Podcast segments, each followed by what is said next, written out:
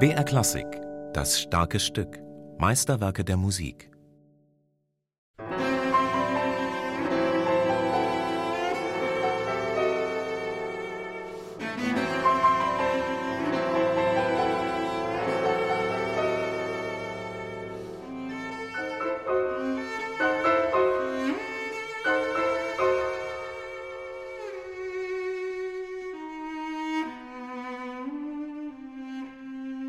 Ich würde nicht sagen, dass es so schwer ist wie weder ein Beethoven-Trio oder ein Schubert-Trio oder das Ravel-Trio, Rachmaninoff-Trio, Tchaikovsky-Trio.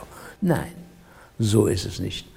Aber wenn man nicht den Ton hat, wenn man nicht diese Verschmelzung hat, wenn man nicht das Aufeinander eingehen bis ins Feinste hat, dann hat es nicht diesen selben, wie soll ich sagen, Klang. Das ist etwas Besonderes, glaube ich, in dem das Trio wirklich zu einem Instrument Trio wurde.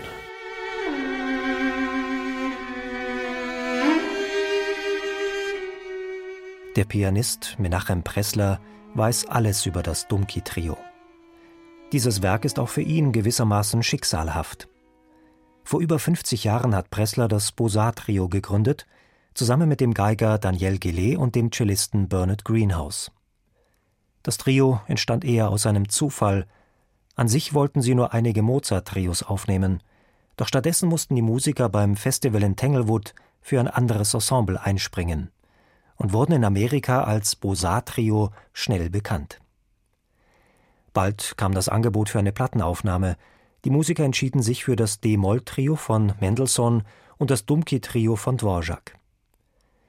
Dieses Programm stimmte den Generalmanager der Plattenfirma Concert Hall Recordings nicht gerade optimistisch, erinnert sich Menachem Pressler. Der hat uns gesagt, nun, also verdienen werdet ihr nichts, aber ich kaufe euch ein gutes Armbrot. Und wir hatten am selben Abend noch ein Konzert.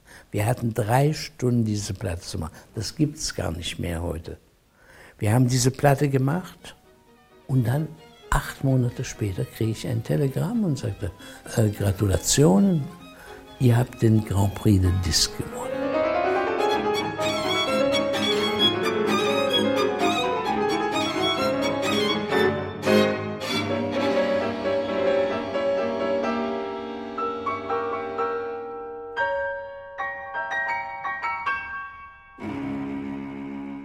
Als Antonin Dvorak im Jahr 1891 das Werk Dumki komponierte, befand er sich in einer der experimentellsten Phasen seines Schaffens. Beim Dumki-Trio verzichtete Dvorak gar auf die übliche viersätzige Form und wählte stattdessen die Aneinanderreihung von sechs Sätzen. Für diese epischen ukrainischen Volkslieder hatte der Tscheche ganz offensichtlich eine Schwäche. Kein anderer Komponist verwendete das Dumka-Genre in seinem Schaffen so oft wie Dvorak. Er wollte auch dieses Trio gar nicht als Klaviertrio im Sinne der klassischen Kammermusikgattung verstanden wissen, das Werk war für ihn lediglich eine Folge von sechs slawischen Stücken, die zwischen langsam schwermütigen und schnell ausgelassenen tanzartigen Abschnitten wechseln. Das Kontrastprinzip reichte Dvorak als Form in diesem Fall völlig aus. Für Interpreten hingegen kann dieser ständige Wechsel zwischen Heiterkeit und Traurigkeit recht ermüdend werden.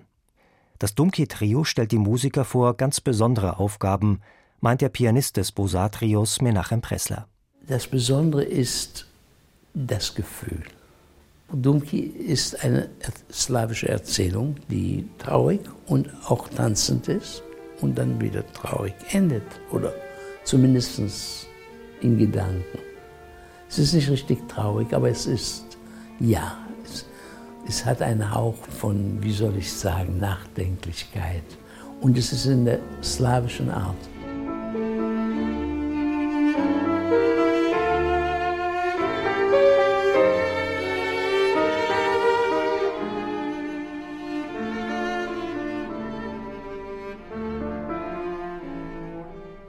Hinreißend hübsch, aber nicht viel mehr als das.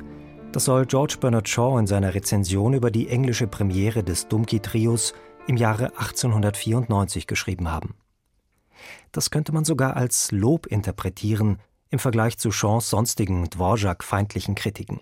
Über die achte Sinfonie zum Beispiel meinte Shaw, dass sie gerade mal das Niveau von Rossinis Ouvertüren erreiche und eine vorzügliche Promenadenmusik für sommerlich-ländliche Feste sei.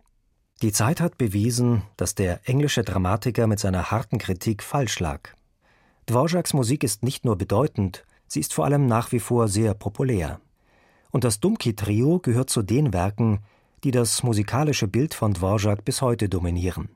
Von den bedeutendsten Klaviertrios wurde es eingespielt, allein das Bosar-Trio hat Dumki dreimal aufgenommen. Das letzte Mal im Jahr 2004 in der Besetzung Daniel Hope Geige, Antonio Meneses Cello und der unermüdliche Menachem Pressler am Klavier. Es war ihre vorletzte Einspielung. Nach knapp 7000 Konzerten in aller Welt hat sich das Bosar-Trio im Jahr 2008 aufgelöst. Die letzten Konzerte waren im amerikanischen Tanglewood, wo das Trio geboren wurde. Wir spielten jetzt zwei Konzerte als letzte Konzerte des Trios nach 53 Jahren Bestehen in Tanglewood, wo es begonnen hat vor 53 Jahren. Und im zweiten Konzert, da rief mich Grünhaus vorher an, er ist 93. Sagte mir nach, glaubst du nicht, ich sollte in dem letzten Konzert des Trios dabei sein? Sag ich nur, was, wie kannst du solche dumme Frage stellen? Nicht nur sollst du, du musst, ist deine Pflicht. Ja, sagt er, ich wäre ja gerne gekommen, aber ich kann keine Karten kriegen. Dann habe ich ihm die Karte für ihn, seine Tochter und seinen Schwiegersohn verschafft. Und er kam und vor der letzten Zugabe, da stand ich auf und da sagte ich dem Publikum, der, der mit mir das Trio gegründet hat, der Cellist, der wunderbare Cellist, Bernhard Greeners, ist jetzt im Saal. Und wir möchten ihm gerne diese Zugabe widmen. Wir spielen einen Satz aus dem Dumke-Trio das, das er unvergleichlich schön spielte. So hat sich der Kreis dort geschlossen mit dem Domke-Trio.